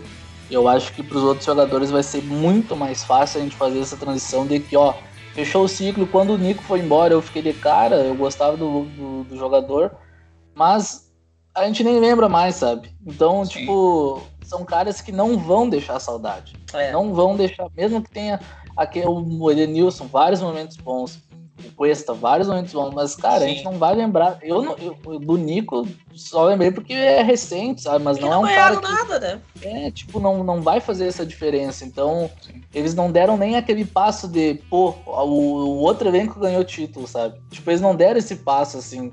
Então, eu acho que quando a gente se desfazer desses caras, a gente vai poder dar uma nova cara esse time, uma cara que tem que ser vencedora, né, cara? Ninguém, ninguém aguenta esperar mais. E, cara, só, só para complementar o que tu comentou do elenco do Inter aqui, só fazendo um esboço rápido, tá? Liberando esses jogadores que eu comentei antes e trazendo alguns. A gente pode ter Daniel Keiler na, no gol, Heitor na lateral direita, ou Saravia, Moledo e daqui a pouco trazer um zagueiro fazer uma força e trazer um Marcelo Benevenuto, que é um zagueiro jovem e bom. Na lateral esquerda, Léo Borges volância, Johnny traz um meia para jogar do lado dele. O nosso Dourado também, né? É, sim, sim, mas de primeiro volante o Johnny, no caso. Primeiro volante o Johnny, eu acho que ele é um cara que tem que ocupar esse espaço. Vamos ver como é que o Dourado vai estar, tá, mas pela idade e pelo valor de mercado que eu falei mesmo ali, né? Eu acho que esse é um fator bem importante que a gente tem que levar em consideração. Então o Johnny, trazer um cara para jogar do lado dele. A gente sempre fala do Nath Fernandes, né? Não sei se seria possível. Serve. Cara, olha, tem, eu acho que ele cara, cara, e tem assim, ó, muita opção no mercado que a gente não lembra. É só falar do, do, do Abel Hernandes, tá? Então, assim, não é um craque um de bola, mas com certeza tem. Tem um cara que foi, eu me lembro, citado, assim, que o Inter sondou. Eu acho que era quando o Barcelona tava aqui. Que jogou no Santos, depois no Flamengo. O Giovanni vai lembrar, jogar no Mono. Era um volante. Não, ah, é, é, volante? Paulo. É o João Paulo. É, João, João Paulo. Paulo. É, jogou no Santos, jogou no Flamengo, Isso, tava na França. Muito bom jogador. Esse aí foi, tinha sido sondado pelo Inter. É um cara tá no Lille, eu acho. Sabe? Isso, Lille. Eu não lembrava desse tá nome. É, ele é um, o, o Barcelos ia trazer ele, né? Só que daí Sim. renovaram com ele, tipo, escreveram ele no. Não sei se na Champions ou na Liga Europa, mas daí ele ficou, né? Acabou ficando. É, e o Edenilson renovou, né? Mas, é. cara, aqui no Brasil mesmo tem jogadores que se destacaram nessa faixa de campo. O Fernando Sobral do, do Ceará, por exemplo. é um cara sim. que pode ser interessante. Não para ser titular, assim, mas é um cara que pode compor ah, pra, interessante. Para grupo é ótimo. Para grupo é sim. é ótimo. Até para uma cara nova, assim. E que nem tu falou, tem no Botafogo, no Fluminense, que são, que não, que são equipes que não têm dinheiro. Sim. Cara, tu pode pincelar ali jogadores jovens à vontade, assim, ó. É, é só... E, cara, se tu quer pegar um cara mais veterano, bom, o Sanches do Santos. Ele tá no ah, Santos. esse aí é bola. Sabe? Ele é um cara que tu acha que não vinha daqui a pouco, jogar junto é, com o Guerreiro. É, então, é. faz um Johnny Sanches, daí monta o meio campo com Bosquilha, Patrick e pode trazer, quem sabe, o Vina do Ceará. E daí monta o ataque Nossa, com o Guerreiro né? Galhardo. Com, é, é, Guerreiro Galhardo. É, o Yuri Alberto depois de opção. No meio campo, opção para Chedes, Nonato. Ainda tem, cara, Peglow ali no ataque também da opção. Cara, eu falei aqui são três nomes que são viáveis, sabe? Um zagueiro jovem bom para jogar do lado do Moledo, que vai dar um cara de segurança, deixa o lateral esquerdo subir a base, goleiro base, traz um cara para jogar do lado do Johnny ou do Dourado que seja, mas eu acho que tem que o Johnny já tem que pegar essa questão por valor de, de mercado e o nome de peso ser esse cara que vai jogar ali do lado e montar um meio-campo com o Bosquilha tendo mais liberdade, jogar com o Patrick, trazer mais um cara de função, ainda tem o Maurício. E cara, dá para fazer, sabe? Dá para fazer. É, a gente tá. Acho que uma coisa que vai ser muito importante pro ano que vem vai ser a escolha do treinador, né? E das duas chapas a gente não, não, não tem ideia, mais ou menos, assim. Eu imagino que pelo perfil que o Barcelos demonstrou como vice-presidente, eu acho que existe uma probabilidade grande que o treinador que ele escolha seja um estrangeiro. Mas, Diego, sabe? aí eu acho que já tem uma pedra, não vou dizer uma pedra cantada, mas a gente voltar no começo do ano, tinha uma discussão forte entre Kudê e Roland. Daqui a pouco pode ser um nome. É, eu acho que Roland e o BKSS do Racing. Porque o BKSS do Racing ele tem. Até o Miguel Angels não descarto também. Também não, não, não descarto. É. Sabe? Eu acho que ele vai, vai ficar entre esses, entre esses nomes. Agora, se a gente pensar pro lado do Aquino, que pode vencer também, eu imagino que ele vai pegar um nome brasileiro e, e, eu não sei, eu vejo o perfil do Thiago Nunes, um cara que agradaria muito o, o, é. A, a, o eixo daquela chapa ali, porque o Thiago Nunes, ele, ele é daqui, né? Ele é do Rio Grande do Sul, ele conhece a aldeia, assim. Ele é jovem, né? Ele é vencedor, né? Ele é vencedor, ele ganhou uma Copa do Brasil. Não é um nome Nossa, que me desagrada, sabe? Eu, eu gosto dele, acho que ele fez um bom trabalho no Atlético Paranaense. Talvez seria interessante também, né? A gente só teria que ver daí como que seria conduzida as contratações, é. as renovações, né? Eu acho que as duas chapas têm esse perfil mesmo de que. Eu, eu acho que tu cravou, assim. Eu, eu acho que não foge disso. Nenhum dos é. dois foge disso. Eu acho que se o Barcelos não conseguir, por exemplo, o estrangeiro, ele vai tentar se aproximar ao máximo, assim, de um cara aqui do Brasil que seja o que ele quer, sabe? Então, eu acho que vai no estrangeiro. Para mim é certo, praticamente certo mesmo. Aí o, o Aquino eu vejo um cara que, que vai, vai pensar mais nesse lado assim de que conhece onde está. Então eu vejo que o Thiago Nunes é um cara que não vai desagradar. Eu acho que não. Eu, se ele chega agora, eu, eu não. Eu bato palma, porque é um cara que vinha fazendo trabalhos bons. E no Corinthians, naquela bagunça lá, é, fica até difícil, é difícil. de cobrar o cara. E o elenco é então, é horrível.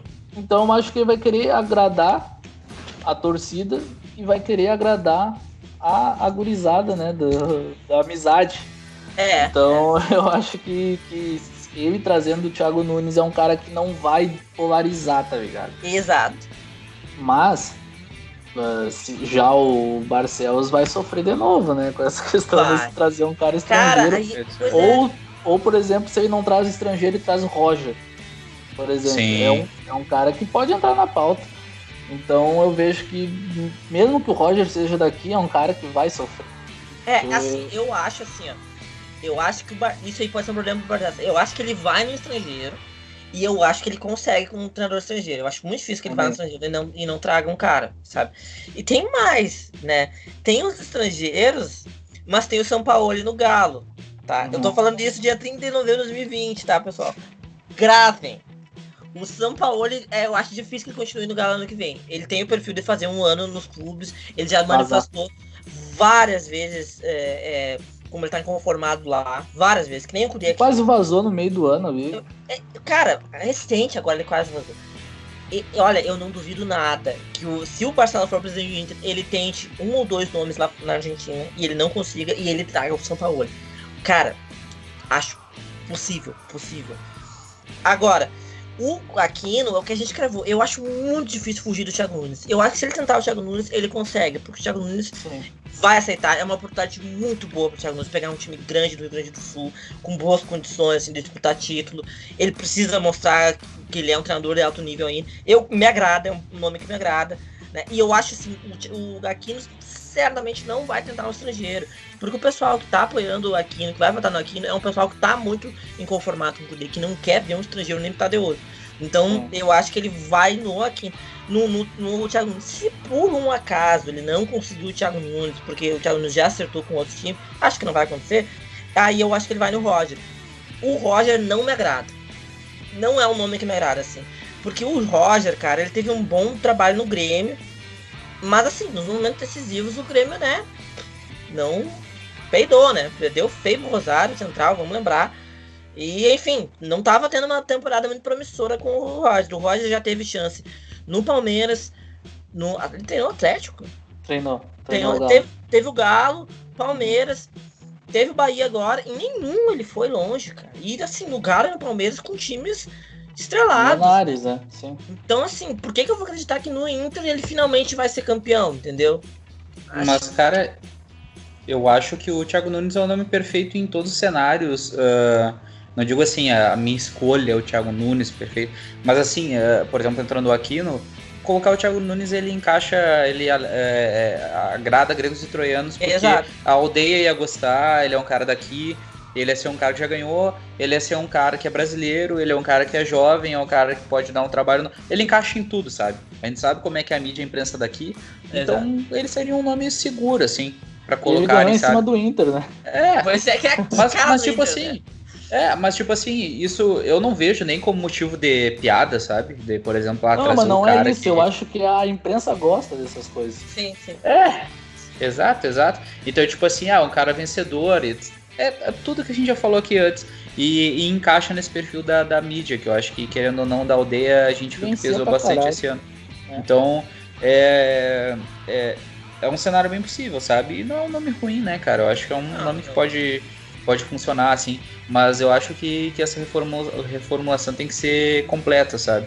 Porque é aquilo, é final de ciclo mesmo. Saindo diretoria, sai o Dali, já troca todo mundo, tem moeda de troca, dá pra fazer muita coisa boa, sabe? Cara, tu acha que os times.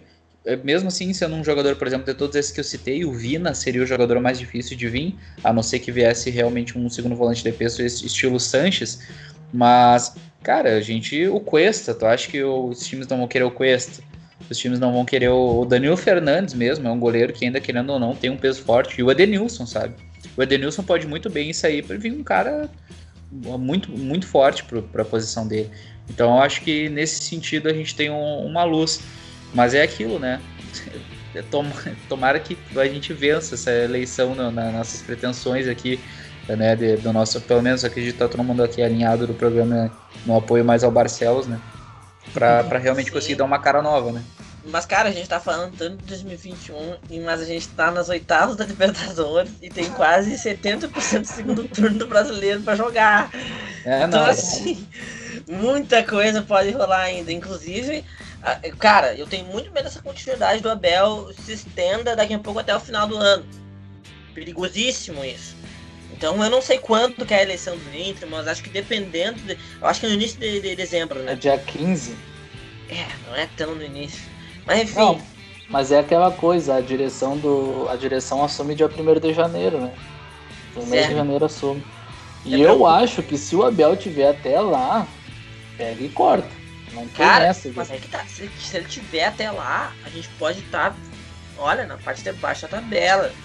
Deus tranquilamente. Deus é, é, perigoso. Eu espero que o Abel Não. cale na sua boca de todos os jeitos e nos classifique na Libertadores é difícil, muito difícil, mas, cara, ganhe dois, três jogos no brasileiro, pelo amor de Deus, cara. Não é possível assim, ó, que a gente não consiga mais ganhar no Brasileirão. A gente não, a gente não fez um gol com a Bel. A gente fez um gol com a Bel no, no Brasileirão, né? Então, pá, eu, eu espero que ele cabe em nossas bocas, sim, mas. Porque senão a gente vai estar em maus lençóis, né, cara? A gente vai depender aí dessa diretoria banana aí do Inter ver se demite o cara. É pra não, difícil, pra, cara. Até dia 31 de dezembro, senão a gente vai ficar numa situação aí que vai saber, né, cara? A gente tem que torcer pra ele conseguir aí arrumar. Não digo nem arrumar um time, cara, mas fazer o básico, entendeu? Pra gente conseguir uma vaga ganhar, né? Só né? tem que ganhar, ganhar cara. É. Pelo amor de Deus, cara, a gente Santos, tem que ganhar o Atlético Goianiense, não, não precisa muito, gente. É, não precisa. Cara, e o Santos com. Ah, é foda, assim. O Santos com 300 desfalques. Sub-15, sub-15. Os caras né? baixaram as vinhas, ficaram todo atrás do meio do campo, cara. E o Inter não conseguiu criar contra esse time, assim, ó. É lamentável. Tipo, é daí da égua tem uma Libertadores. Por isso que a gente tá projetando 2021, velho. Sim. Olha, olha o que tá acontecendo agora. É, o problema é, é, é, emendar derrotas e a direção meio que se vê forçada a demitir. E a gente sabe que essa direção aí meio que abandonou o Inter, né? A gente não vê nenhum modelo da, modelo da entrevista, quase. Aí o que, que, eles vão fazer? Como é que eles vão trazer um treinador para terminar o ano? Não tem como. E aí? A gente fica numa situação muito perigosa. Mas né? vai ser então... aquela coisa, o Osmar Rosa veio justamente para fazer esse papel do Abel, para de conhecer o elenco, mas já projetando uma merda. Porque se o é, demite o tá Abel, tem o Osmar Rosa, né? Sim. E também o Loz, né, já pegou o Inter em situações interino várias vezes e sempre foi mal, né? Ela vai dizer que não, não tá na cara, que é, porque é por isso. Sim, é pra, mim tá, tá óbvio, assim, que ele veio para fazer essa função de conhecedor do, do elenco. Aí, bah, vai que deu uma merda, gurizada.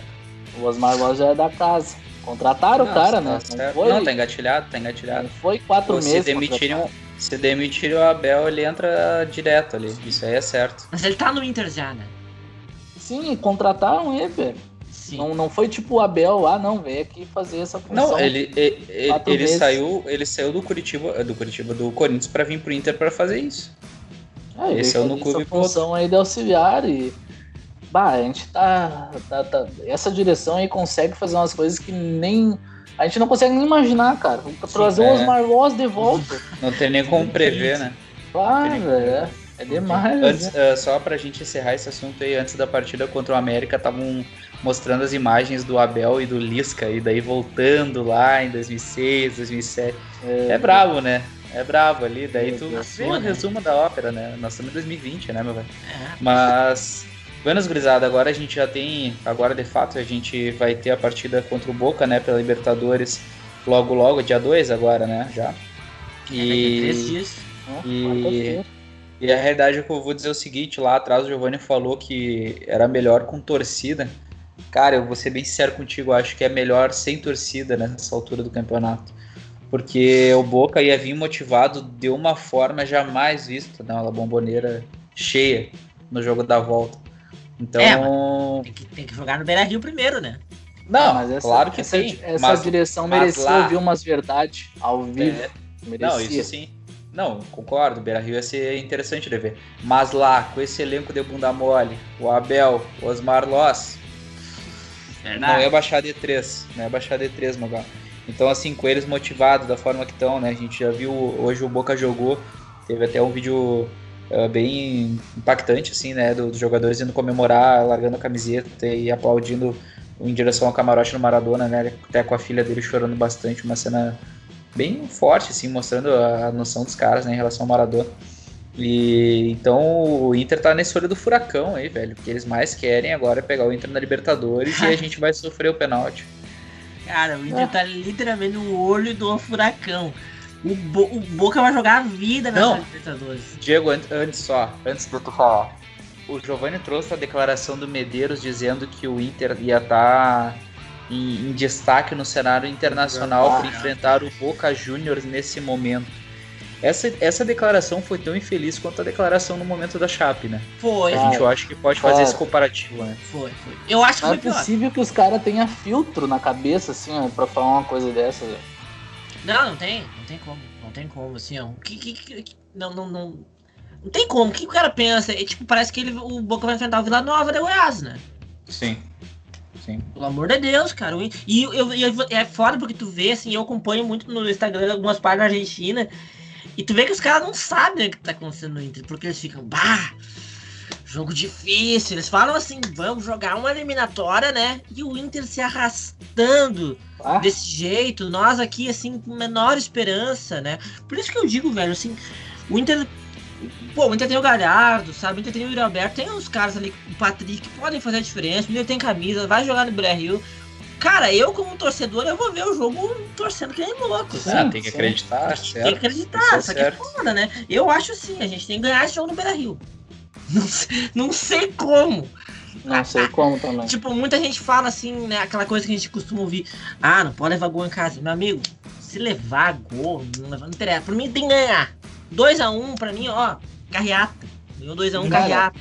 Pra mim já seria a vitória da Libertadores. Se a gente conseguisse essa ganhar do Boca Juniors de qualquer maneira, eu acho que, que seria assim inesperado pra todo mundo. Seria uma motivação, querendo ou não, pros caras ali, pro próprio Abel Braga.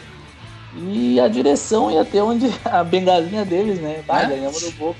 É, ser um Mas- giro de 360, cara, tá louco? Cara, se nós ganhar, aí na semana que vem, pra mim a estratégia tem que ser, tem que ser essa. Ó, ó, Guzada, não estamos jogando nada. Mas é o seguinte, é mata-mata, o Inter tem camiseta e, e nós temos capacidade de fazer um gol. Então, beleza, vamos, vamos, vamos tentar ganhar o jogo, né? E aí, na bomboneira, meu amigo, ó, dois Vamos ônibus na frente do gol. Vamos pegar, vamos fazer falta quando tiver que fazer. Olha, vamos jogar o antijogo. É o antijogo. imagina o Abel falando isso aí? Mas vai ter que Vamos ser. pegar, vamos pegar. tu, imagina, tu imagina o Abel falando assim, ó, gurizada, Não tem vamos que pegar. fazer. Ah, cara, É, que saudade cara, eu já tô Abel, vendo cara, o quando Lindoso ele trocando- analisava. O Lindoso trocando no- bola lá na boboneira, ó. Cara, Trocando mas bola é. com a zaga. Vai ter, é, porque assim, ó, se entrar desse jeito, não adianta nem ganhar no Brasil. Porque se ganhar, entrar desse jeito, vai levar um monte lá. Entendeu? Ah, cara, olha, olha a situação que a gente chegou. De- eu não consigo nem o- imaginar o Abel motivando esse time, sendo pois que é, cara. 2006, cara, tá, é, é longínquo, né? Mas 2006, tem até uma, um vídeo dele, assim, que bah, uh, olhamos. Os vários... Não, não. que eles olharam. O Barcelona perdeu três ou quatro partidas no ano. E eles pegaram todas essas partidas e olharam Sim. dia após dia, dia após dia. E o Abel falando, não, porque o Chelsea fez aquilo, não sei o que, blá blá blá. Daí olha hoje assim, bah, tem que botar o experiente para jogar contra a América, sabe? Tipo, a decadência, cara. Tá, pelo amor de Deus. Tipo, até quando em 2006 mesmo, né, que, é, que, ele fala muito, né, que eles viram Barcelona e América, ele ficou assim, não, não, não vamos jogar que nem o América. Pô, Sim, esse é tipo que eu quero no Inter, entendeu? Sim. Sabe? Porque assim, tática, estratégia, treino vai ter. Essa Mas... altura do campeonato mas aí, Diego, tu, mat, tu, matou a charada. Olha só, em 2006 a gente falava que a gente não ia jogar como o América contra o Barcelona e agora em 2020 a gente fala que vai ser foco internacional. Exato. É um Exato. resumo. é um de paralelo Deus, perfeito, cara. Pelo amor de Deus, entendeu? E é aquela coisa, cara. Antes de ganhar a Libertadores 2006 a gente não tinha ganhado nada. Não tinha ganho nada. E, e o jogador tinha consciência que a gente era grande e ia jogar morrer, entendeu? Sim. Agora a gente já, já é campeão do mundo, já tem um monte de títulos os caras desse jeito, pelo amor de Deus, cara. Sabe, vamos jogar contra o Boca, mas vamos, vamos morrer, entendeu? São dois jogos. Na pior das hipóteses, a gente pode empatar os dois e ir pros pênaltis. Então, sei lá. Olha, não, não, seria, não seria uma má ideia botar dois ônibus em, em, nos dois jogos. Não seria. Não seria. Ah, e quem é que vai bater os pênaltis? Ah, mas ah, daí a gente, a gente treina só pênalti, entendeu? É, e o nosso goleirinho, pelo amor de Deus. O Abel treina pênalti. O Abel treina pênalti. Não, mas ele vai treinar. Ele vai ter que treinar. Nós vamos, ter que botar, nós vamos, nós vamos pegar, nós vamos pegar eles lá dentro. cara, olha, esses loucos não treinarem pênalti. Não, é, cara, eu não, eu não, não, não tenho mais é, parâmetro. Não, mas não tenho a gente tem que ver o seguinte também. A gente tá falando do Boca. Se fosse o Boca dos anos 2000, esquece, não precisa nem viajar. Não, com certeza, com certeza. Só que nem vai, nem falando, Não, nós estamos falando de um Boca que, bem ou mal, os caras estão vivendo nos últimos anos um estigma com mata-mata, entendeu? Porque chega na hora, eles perdem também. Entendeu? Isso tem acontecido. E isso aí tem pesado nesse grupo do Boca. Que tem uns caras aí com esse tipo, Ramon Abra tá lá ainda. Entendeu? Isso aí tá pesando, os caras. E eles sabem que isso aí vai pesar mais ainda agora. Porque é responsabilidade deles essa Libertadores. Virou obsessão. Eles têm que ganhar essa Libertadores. Então o Inter, o Inter tem que saber né? jogar com isso aí também. O Inter tem que saber jogar com isso aí, que a pressão tá com eles. Sim. Não, agora esse fator uh, com, com a morte no Maradona, eu acho que mais do que nunca o Boca uh, tem, tem mais motivos ainda, né, para ganhar a competição. Então é uma, é uma pressão muito grande, os caras, eles vão vir, cara, não tenho dúvida que eles vão vir assim com sangue nos olhos, não, é, isso é muito certo. E a real é que o Inter, é, eu me preocupa muito o começo desse jogo, por esse fator. Se o Inter entrar meio dormindo, pode tomar aqui no Beira Rio, daí vai ser meio complicado. Ah, não, não. Sabe? Porque eu acho que eles vão vir com sangue no olho mesmo, assim, cara, sabe? Eu, eu, é o que eu espero, assim. Um jogo complicado. Mas é o que tu falou, né? Daqui a pouco, um milagre. Uma bolinha? Um golzinho cagado, né? Golzinho cagado, uma bola na área. Tem que ser é. isso aí, cara. Não sei, cara. Mas é complicado. Mas, gurizada, vamos fechando o programa. A gente já, já falou bastante que passamos, deu uma hora e pouco, quase uma hora e meia, eu acho, de gravação. Vamos fechando por aqui e vamos aguardar, né? Vamos ver, a gente retorna depois dessa partida. Rezar, né? vamos rezar. É. Rezar daqui até lá. Dessa, dessa partida da Libertadores aí para repercutir o que foi desse primeiro jogo. E seja o que Deus quiser, né? Ah, que, que o Mago Isaías faça um negocinho para nós lá, plante uma ruda. Não sei o que tem que fazer, gurizada. Tem que, tem que dar jeito. E também vamos ficar acompanhando essa, essa sequência das eleições, né? Que é um fator muito importante, a gente comentou já para essa temporada e para a temporada que vem, né? Vai falar muito sobre o presente e futuro do Inter. Mas é aquilo, né? Somos torcedores, vamos ser otimistas com o cenário, porque também não, não pode ser só desgraça aí, né? Senão a gente vai enlouquecer ainda no meio dessa pandemia aí. Mas é isso aí, gurizada. Valeu mais uma vez pela gravação. Um forte abraço e vamos Inter!